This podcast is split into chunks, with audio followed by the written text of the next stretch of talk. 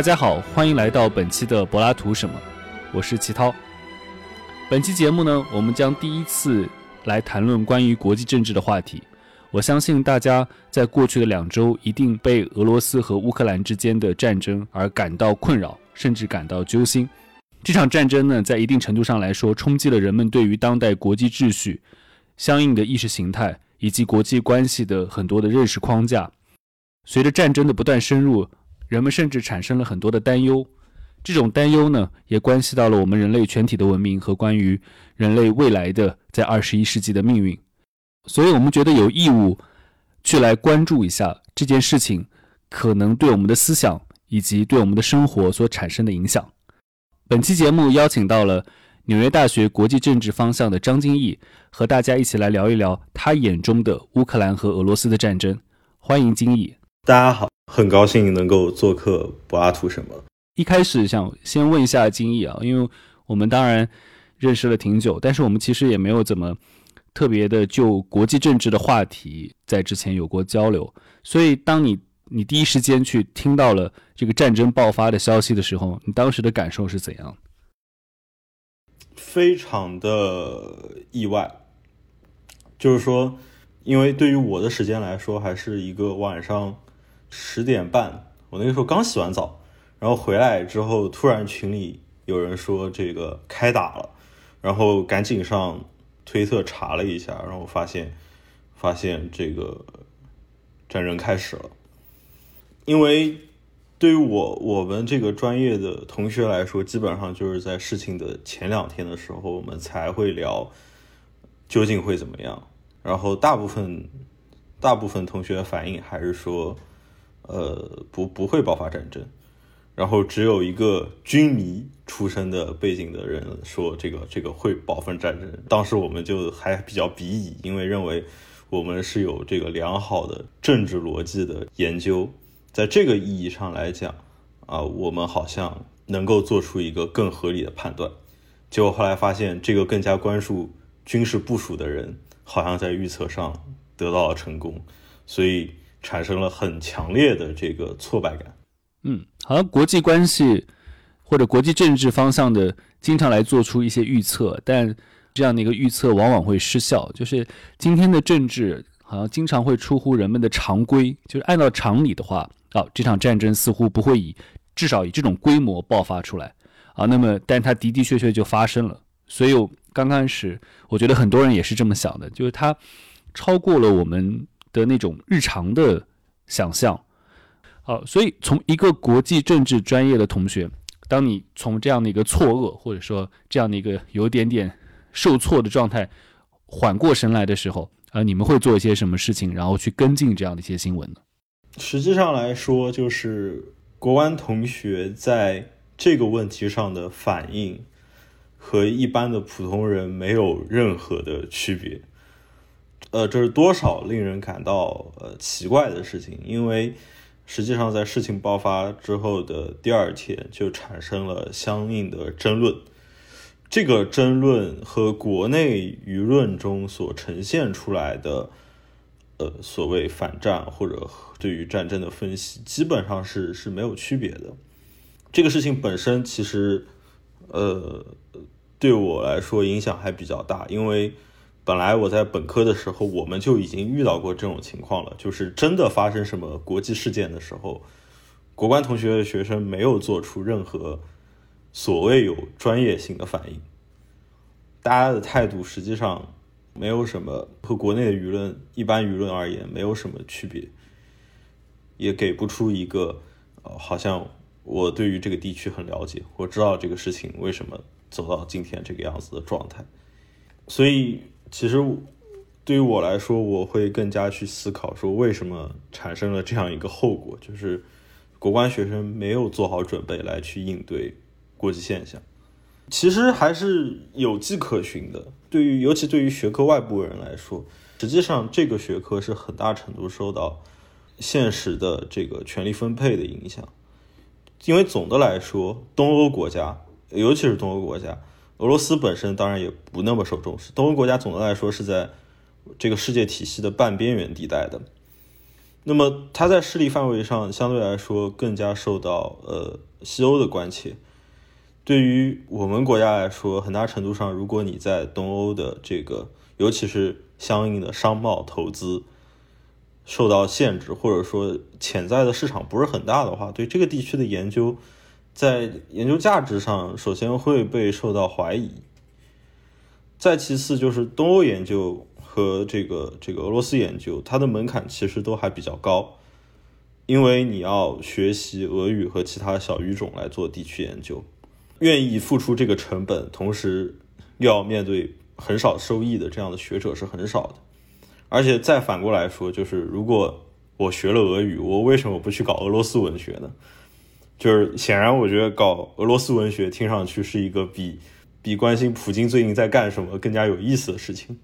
对，这其实是我们会一会儿再回来，也许会聊这个话题。学术霸权其实是和那个霸权的世界秩序之间是有密切联系的。啊，因为它有一个话语霸权啊，所以人们在专业的选择和在专业上面什么是热门的主题上面啊，它其实背后都有一系列的这个现有世界秩序的影响。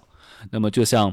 这个东欧问题啊，就像东欧本身，它在国际政治当中处于一个半边缘的状态，因此人们也不会去那么主动的啊，或者是有机会会将自己的兴趣，然后会将自己的这样的一个机会成本去投入到这样的一个半边缘状态的。呃，一个区域的一个学习，那么是否可以说，其实在一个世界意义上的国际政治研究当中，东欧会随着它的冷战结束之后啊，以及最近的一系列在地缘政治当中的可能处于这种比较边缘的这个位置，它都是一个不大受重视的地方。但是偏偏在这个地方，就像一战的这个塞尔维亚啊，它成为了一个巴尔干半岛啊，它成为了一个火药桶，而这个火药桶现在看来能量还是非常大的。实际上就是说，大家对于这个国际秩序的这个这个理解，总的来说不会把他们纳入到一种社会关系去思考。这里面最明显的那个体现就是，呃，舆论场上的段子，就是说，在顿涅斯克和卢甘斯和那个卢甘斯克被承认独立之后，国内开的玩笑是国足又下降了两名。然后当当乌克兰被进攻的时候，突然间又变成了这个国足会上升一名。这里面实际上就是说，它隐含着对于这个世界理解某种排名。这个排名是基于独立的原子化的民族国家来去设定的，就好像各个国家按照自己的各项指标，然后排序。形成了相应的这个位置，但这里面就是其实你你你看不到社会关系的存在，你看不到实际上的这个跨越民族国家边界的这个社会经济流动，甚至在足球这个问题上，你也可以说，就是当我们在讨论乌克兰足球的时候，它它其实也肯定不会只是限于这个乌克兰民族国家内部，我们都知道好球员都会往五大联赛去跑，诸如此类。但是我们总体对这个事情的理解还是以一种非常孤立的态度去对待的，在这个过程中，很多国家就被我们扔掉了，因为它排名不够靠前，它不重要，它内部所涉及到的这种关系性的部分是不在考量范围里的。对，所以我觉得这是一种对于。国家的一种非常抽象的认识，可以看到这个网络舆论当中的一些大众发言的反应，它呈现出一个非常呃极端的对立化的，或者是一个在判断上面非常具有尖锐对立的状态。所以这种问题呢，其实不管他是站在哪一边的啊，都可以看到。我觉得刚刚金毅讲的那个话题，就是他把民族国家看成是一个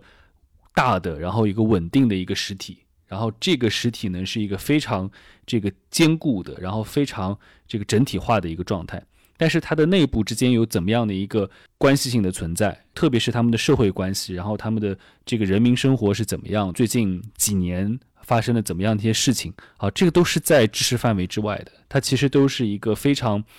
模糊的，然后灰色的一个区域。因此，这反而会巩固那个民族国家。的这个形象啊，这个国家反正就是一个球一个球一样的，非常的这个实在的地方。这多出了两个球，然后那边哪个球撞击了哪个球，好像大概是这样的一个一个关系。这其实会不会和我们长久以来基于的那种国家的观念啊，这种国家的观念和这个民族国家之间是有一个密切联系的？对的，实际上国际关系里完全有一个理论，就是在讲这个事情，就是将国家视为一个独立自主的个体，然后和其他国家互动，就好像这个比喻是台球在桌面上碰撞一样。呃，但是在具体到舆论场上的这个讨论，我觉得这里面还会有进一步的问题，因为如果真的只是纯粹的台球碰撞，那么有的时候它很难去提供一个合法性。虽然有的人会将纯粹的碰撞本身视为一种合法性，但是具体到这个我们今天观察到的这样一个现象里面，我我觉得有一个例子非常重要，就是我不知道你有没有听说，就是将乌克兰视为前妻，俄罗斯视为前夫。然后这个前妻他们他们离婚之后，前妻在勾引村里的帅小伙，我不太记得是帅小伙还是谁了，反正就是实际上就是说在勾引欧美。然后你看理解了吧？为什么前夫这么生气？还把民族国家拟人化了？对，我觉得这个例子比较重要，是因为他很明确的将一种父权制的意识形态给放到里面，帮助加以理解。首先，拟人化这个例子当然存在很多的漏洞，比如说你把苏联解体视为离婚，基本上就无视了这个这个苏联作为一个国家本身，它在意识形态上，呃，我们姑姑且不不谈政治上，它在意识形态上还是有一个很根本的不同之处的。当然，虽然说一切的这种拟人化它一定会存在漏洞，但是在这个案例里面，这个拟人化所起到的作用。呃，并不是让我们更加更好的了解这个问题，而实际上遮蔽了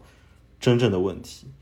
它最后导致的结果就是，客观上我们是按照俄罗斯的立场来论说的，而且所涉及的这个观念是一个很明确的父权制的观念，而且不是一般的伦理关系。因为比如说，如果我们把俄罗斯视为悍妇。然后这个乌克兰视为这个小丈夫，其实我不知道怎么更好的去形容啊，就是感觉上地位比较低的那个家庭里的男性，然后他们离婚了。如果我们把这个性别换一下的话，那么很有可能大家最后站的立场就变成我我支持乌克兰了，我支持那个感觉上受到过欺压的那个男性。那实际上在这个拟人化里面，最后决定大家态度的是谁是那个男性。哎，这个是一个，其实是一个非常不自觉的一个性话语，在这个政治上面的一个延伸。就是我觉得这里面非常有意思的问题，就是他将这个国际政治，然后开他的这个玩笑或者做这个比方的时候，哎，他以一种所谓的政治无意识的方式，以及这个叫什么性别无意识的这个话式方式，然后把它给展现出来，然后甚至意味着一种误导。大家网友各式各样的这个争论背后。其实也并不是他们真的去持有他们所认可的那个意识形态立场，而是说那样的一个意识形态其实是通过他们去不断的自我再生产的一个过程对的，实际上，因为像这样的一些讨论里面，他们都不不大可能是呃呃预先的知道就是乌克兰到底是怎么回事。我自己也有一种感觉，就是对于将国家视为独立个体这样的一种做法。呃，可能一个来源还是包括这个我们常见接触到的一些多媒体，尤其是这个电子游戏所带来的这个影响，会倾向于视为作为一个呃可以进行资源管理、对外战争呃这样子的一个一个个体。然后同时，因为在游戏里面，我游戏玩家往往扮演的是那一个呃人格化的国家。他甚至都不只是作为一个国家元首或者国家领袖，他是作为一个国家本身的这个一个具体的人格化，然后在这样的一个游玩的过程中，实际上是加剧了你本身拥有的这个意识形态再生产出来。对，其实它更像是一个中世纪的国家。虽然实际上来讲，他好像管的是一个现代国家，啊，但是他的脑海当中的这个整个的模式都是这样的一个所谓具有他自身主权者肉身化出来的一个国家的一个状态，对吧？所以他会不自觉的把这个事情去比拟成这个丈夫妻子啊、离婚啊等等的这个关系，就是他还是一种肉身化的方式来进行这个思考的。而这样的一个思考呢，呃，我自己这次的一个一个很强烈的感受是在于，就大家其实很难区分，就是国家和政权之间的关系。就是国家和政权在这个肉身当中，它又是一体的啊。比如说泽连斯基的这个政权啊，他亲北约，然后希望能够加入北约，这个给俄罗斯造成了很大的这个安全的问题。那么因此，大家不会在表述当中会不断的是说这是泽连斯基的政权，然后或者泽连斯基政府，他会说这是乌克兰，然后乌克兰怎么样怎么样了，乌克兰怎么样怎么样了。欧美这边喜欢用来解决这个方案的一个做法，就是用首都来称呼政权，就是华盛顿方面、莫斯科方面、基辅方面。而且在这个描述俄罗斯的时候，有的时候他们会更加细致，就是克里姆林宫。但是有的时候不见得描述华盛顿是在说白宫。说为什么说华盛顿？他有的时候不见得会说白宫，他有可能是讲，就是说。美国的这个政治决策过程包括了，呃，除了白宫还有国会山，而且华盛顿有很多的很多的这个职业的，呃，说客，这些人聚集在一起进行的政治决策。而在俄罗斯来说，俄罗斯的政治决策完全取决于克里姆林宫里面有一个人拍了一下脑袋，然后事情就发生了。这是另外一种，我觉得他们用来对待所谓所谓政体这样的一种关系。这里面其实。就是说，好像有一个无所不包的全能的威权国家，在在俄罗斯这个案例里面，然后克里姆林宫在在掌管一切。大部分人在讨论的时候，其实其实接受了这样一点：，我当战争爆发的时候，我们就只能继续按照这个军事的逻辑走到底。所有的今天的，就是从战争爆发到现在，所有的军事上的变动，基本上就是一个纯粹的。依照军事征服的逻辑来完成的，而不是说，实际上我们现在看起来是有一个感觉的，就是一方面普京俄军的推进确实不顺利，但另一方面，实际上俄罗斯确实在试图打一场更加有性价比的战争，就是说通过他的一系列的策略来让乌克兰尽早的投降。那这个过程中，包括边打边谈，包括使用这个舆论战，虽然不成功，但是现在看起来就是说，当当战争在发生的时候，这里面仍然拥有很强烈的政治性。但是对于大部分的讨论者来说，基本上这个事情就已经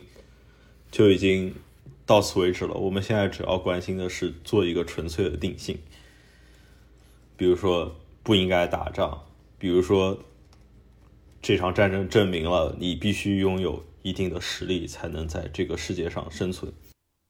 按照你的讲法，就是如果当战争发爆发的时候，啊，当战争爆发的时候，等于国际关系这个专业一下就失语了，或者是他那套玩得转的那套理论，在战争的面前好像就一下子就终止了啊，因为等于外交这个时候被军事所接管，这个外交甚至是。呃，它的成果会随着它的这个军事的这个结果而产生很大的变化，所以这个时候外交处于了一个比较从属的一个地位，所以国际关系一下在这个地方啊，理论开始失效了，这个时候靠拳头了。那么同样在在哲学这里也是，就是好像政治哲学，特别是当代政治哲学，都是一个和平时期的政治哲学，它没有办法去处理这个战争，这个暴力。这些话题呢，他其实当然会谈论了，但是他并不能够把这个话题有效的吸纳为自己的一个内核的东西啊。除了一些像这个阿甘本啊等等的这样的一些人，他还会能做这样的一个讨论。在英美的很多政治哲学那里啊，其实这个话题呢等于是悬置了，它会被推入到了一个道德的领域当中去来谈论啊，什么样的战争是正义的，是吧？什么样的战争是不道德的？它会在这个层面来讨论。所以，因此在这个层面上来说。我们是不是接受了整个的这样一套这个学术训练也好，或者话语体系也好，恰好是一套让我们面对现实的这个战争的时候啊是没有办法应对它的。我们学到了一套对于战争无语的这个话语体系。对，当然可能稍有一些区别，就是国际关系在这个事情上对于道德的讨论有时候会更加的呃彻底，就是说。战争发生的时候，国际关系理论开始论功行赏了，就现实主义直接说我就是对的了，因为你看战争爆发了，他实际上也不想去关心这个事情最后会怎么样收尾，因为到这一刻他的任务已经已经完成了。你看，拥有一个国对于国家来说，拥有它的权力资源非常重要。实际上，现实主义是基于一套非常非常轻松简单的这个框架，它和我们今天接受到的其他的关于这个资本主义世界秩序的意识形态都是一致的。因为举个例子来说。呃，在经济方面会说这个理性人假设，那么有人会说不是所有人都是理性的，但是对于经济学来说，它的一个非常简单的反驳就是你当然可以不理性，但是如果这样，你就没有办法在这个世界上生存下来了，你就没有办法在我们的经济世界里生存下来。对于国际关系来说，现实主义其实也是一样的，你当然可以没有什么权利，你当然可以不在乎军事，但是。你也有可能就不存在了。对，我们在教育当中也经常出现这个情况，就是告诉你，虽然我也知道这个世界很多规则是不好的啊，很多会出现很多不公平的，然后不正义的状况啊，但是呢，你不能拒斥它啊，你也得学会去这个利用它，是吧？你也得学会在这个过程中先保存下自己，然后再去想别的这个事情啊，这也是一套这个现实主义的说辞。对。对，但是另外一一个方面，在国国际政治当中和现实主义相对立的，或者一样依然是结伴而生的，是和平主义，是吧？就是 都不好的，我们要的是和平，然后所有的战争都是这个有问题的啊，所有的战争都要受到谴责的，然后这点受到了现实主义者的讥笑啊，但是呢，这个和平主义者会又是说这个现实主义者啊，好像他是不道德的，这是一种两难吗？实际上，这个讨论就会没完没了的。继续下去，就是在一种纯粹的这个对于权力政治的讨论和一种纯粹的人道主义的讨论之间之间进行。嗯，没错。今天的话，和平主义会提出一些更好的观点。这个更好的观点当然仍然在它的那个限限定范围内。就比如说，战争是是浪费，因为它确实是浪费。就是除了人死了，生产力掉了，但它好像没有，至少从直观上来讲。纯粹的是一种损耗，它没有没有什么意义。我今天看了一篇文章，他还讲说，这个浪费还包含着能源上的巨大的浪费。就战争所消耗的能源，啊，要比起一个国家日常的这个居民所使用的这个能源消耗来来讲，啊，它基本上是天文数字一样的一个一个能源消耗。对，现实主义就会反过来说，即便是这样的话，呃，你声称它是非理性的，但是这个这个战人就在面前，你该怎么办呢？你还是应该保证你自己的存活，然后就是这两个观点就这样继续下去了啊，所以是我们的认识框架有问题。那有没有一个别的认识框架可以让我们去替代现有的这个方案，去换一个视角去来看这个问题呢？我认为就是说，民族国家的视角仍然是重要的，因为说到底，战争确实是主要是由民族国家来来发动的，但是它不是。国家不是如真空一般的放在这个世界里面的，它所依赖的这一套基础还是有一个很明确的以资本主义经济关系为基础的这个世界秩序，或者说，在欧美这边非常喜，欧美的左派非常喜欢用的词叫全球政治经济学或者 global capitalism，啊，全球资本主义。只有在这个有一个更加具体的。政治经济的运作过程中，才能把社会关系这样的一个关系性的连结重新带回到国家关系中去，才能去理解说这个这个民族国家最最近到底在干些什么事情。我觉得这个是必须用来超越这个我们现有的民族国家视角框架的一个方案。这点其实在讲，就是整个全球呃资本主义当中的那种结构性的这个冲突。啊，它会让在某一时刻，然后在特定条件之下，在某一个区域当中，它会成为一个特别的冲突性很强的地方啊，乃至会爆发这个战争啊，大概是这个状态。所以，因此不能把战争仅仅看成是一个区域的局部的国家和国家之间的关系，政权和政权之间的关系啊，它不是一个呃。因为两国政策啊所导致的这样一个严重的这个冲冲突，之所以有这样的一个政策冲突的原因背后，它其实是有一个更大的始终在的这样的一个这个资本主义全球的一个结构性的一个关系。正好也和我最近看到的一些这个材料也有关系。就是其实我们虽然眼前在二零二二年看到了这场战争啊，但是其实在之前，比如说克里米亚问题等等啊，你会看到啊，这个战争有一个往前的一个铺垫啊。当然，这个事情如果再往前的话，还会发现这个欧洲和这个俄国其实两股这个势力，它其实对于乌克兰的这个。争夺啊，其实也已经超过了接近二十年了，所以它是是一个漫长的一个事件酝酿的一个一个结果啊，所以在二零二二年，然后有这样的一个事情所爆发出来，那么就是否意味着我们谈论国际政治的问题也好，或者来谈论当代政治哲学的这个问题也好，它的靶子现在都似乎指都指向了全球资本主义的体系。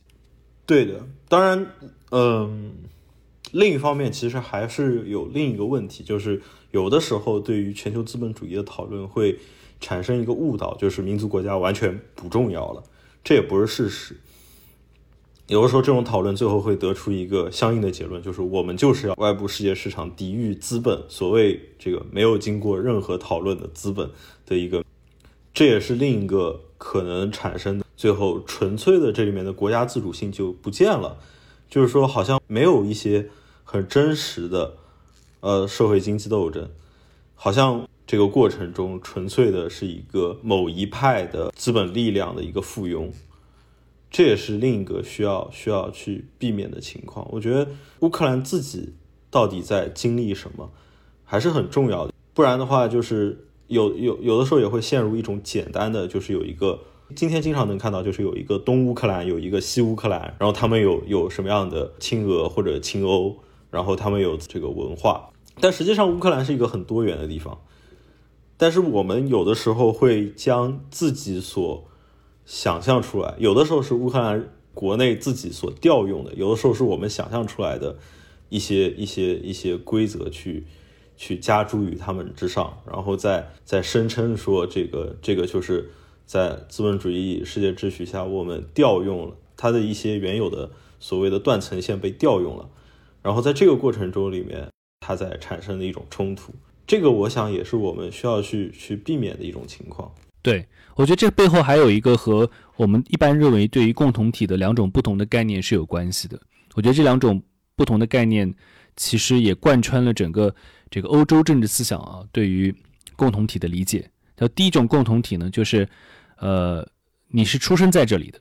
甚至是血缘关系、语言关系等等啊，所以你是。隶属于这个共同体的啊，这样的一个共同体和他的这样的一个人民之间的一个关系，还有一种共同体的理念呢啊，他会说这个共同体呢，呃，是由居住在这里的人们啊，无论他什么肤色、什么种族，然后什么文化背景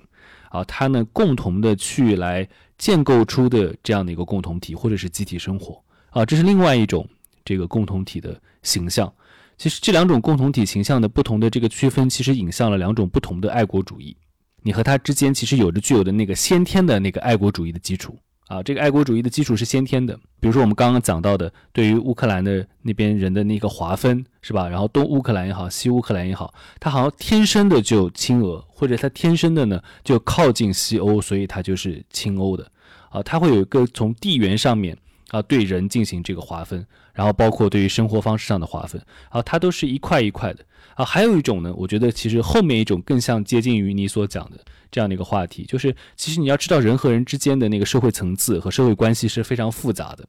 啊，你你没有办法用一个标签，然后去来判定它，然后并且的永恒的或者长时间的来判定它，它到到底是一个什么样的一个身份，不能用一个大词然后去来概括它。实际上，二零四。二零一四年的事情对于整个乌克兰民族或者还在出生的乌克兰民会有很大的影响，因为一四年之后，乌克兰的大部分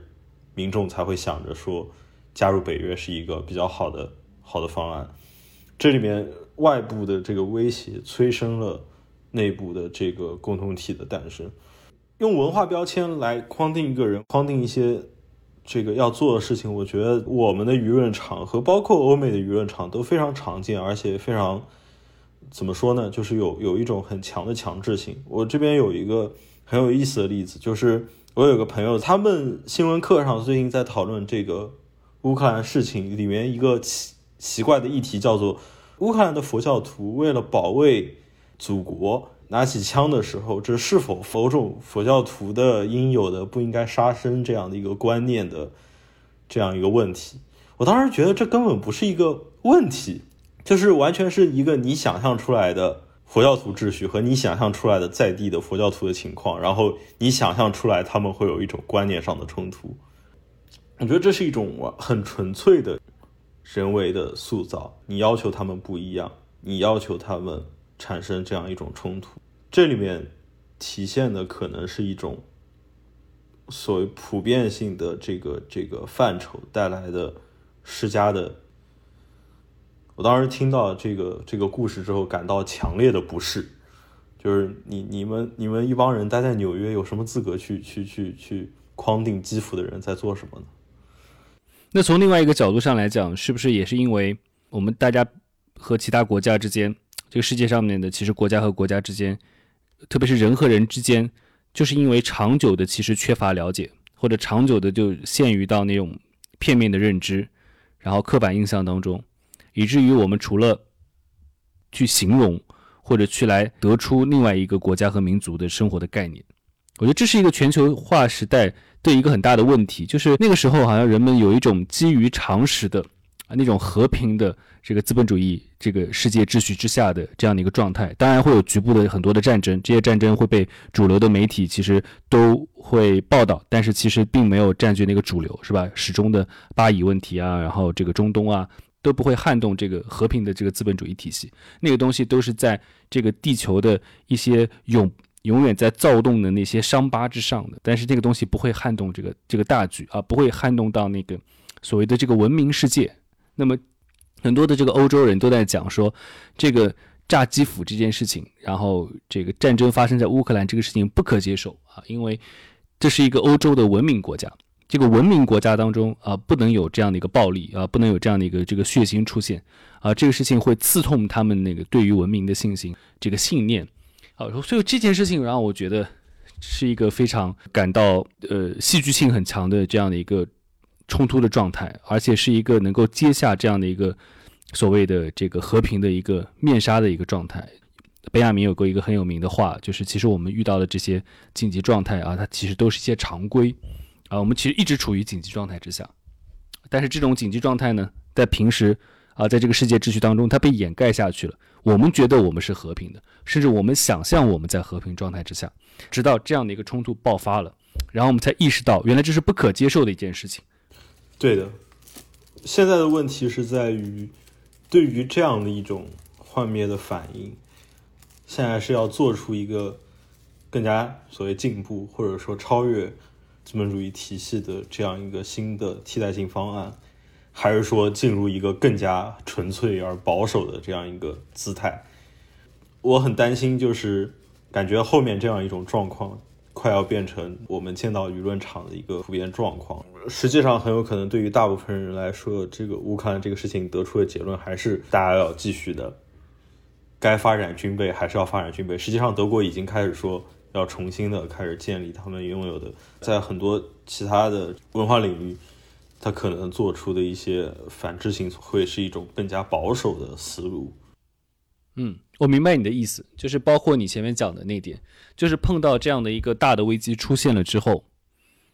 到底是一个往进步的方向，往继续那种坚持全球化的，坚持一种在全球化下面的那种全新的那种更加对于这个落后的或者全球性系统被剥削的这些国家更友好的这样的一个方案走，还是一个？保守的，然后越来越这个民族国家化的，倾向于民族自保的那种这个现实主义的这个方案来走，但是后者呢，呃，其实它会更加巩固现在的这个霸权。对，所以这个问题其实变成了，其实人我们刚刚所讲的这个担忧的一个状况是说，说 OK，我们觉得现在有问题，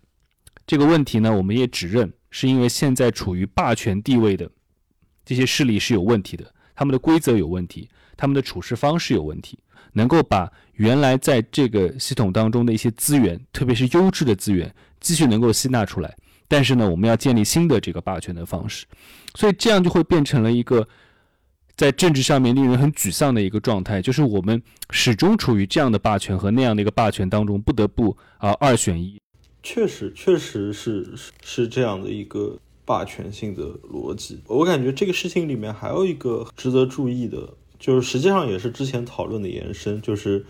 有一些关心认为用政治经济的方式来讨论这个事情的人，会采取一种非常简单的叙事来来来解释这个战争，就是资源掠夺，俄罗斯的这个油气，美国需要对于这个俄罗斯的油气加以相应的限制。然后他会在这个背景下鼓动乌克兰去做一些这次的战争可以归结到这个石油天然气这个问题上，这样的一些讨论还是停留在一个之前说的这个，一个是孤立民族国家框架，另一个还是而且是一个非常所谓中世纪的方式，就是说他把事情简单的理解为资源掠夺。我觉得这里面其实是有有一些拜物教的内涵在里面的。呃，使用价值和价值混为一谈了。当然，就是说，在在现代的工业生产中，使用价值不会完全的不重要，没有石油和天然气会产生很大障碍。但是很多时候，这样的一种简单的资源掠夺观点没有办法解释我为什么在这个时候发生冲突。俄罗斯出口石油天然气已经很多很多很多年了，之前也没有觉得好像他他这么做会有什么样的问题。在这里面，实际上就是说，对于现代经济的理解，以及对于现代国际秩序、国际关系的理解，还是停留在，还是明显的受到这个商品拜物教的影响。这其实也是体现了资本主义本身对于大家在这个意识形态上的影响。这一点也适用于，比如说美国对伊拉克的这个入侵，石油，这这样的一些。论述我觉得都是都是很成问题的，而且这里面最后会会产生一个，还是那个我们也有可能也有机会，如果必要的话，也应该去做这样一些事情，因为这些资源确实很重要、很稀缺。实际上，这个对于国际关系的理解会蔓延到对于这个现代经济的这个这个理解里面去。然后在这个过程中所建立起的这套思路是高度霸权主义的。好，那我们也差不多，感谢金毅今天做客我们的这个节目，我们也看看这个之后的局势，呃，是不是会往这样的方向来发展。但不管怎么样呢，就是我们它能够尽早的结束啊，特别是能够以一种这个外交的这个方式啊，然后再度呃回来啊，那么未必能够真的。能够去解决这样的一个整体性的大的危机啊，但是呢，至少不会使得现在这个危机越来越向着那种可能的极端化的方向发展。那么，越来越极端化的方向发展呢，可能是对于整个世界上的所有的这个人类来讲呢，它都会带来可能更加这个负面的影响啊。毕竟我们的二十一世纪啊，才过去了二十二年，那么我们之后如何去来写剩下来的七十多年的？历史啊，这其实也会成为了一个非常大的一个任务。好，我们再次感谢金毅，感谢齐老师。嗯，好，我们下期节目见。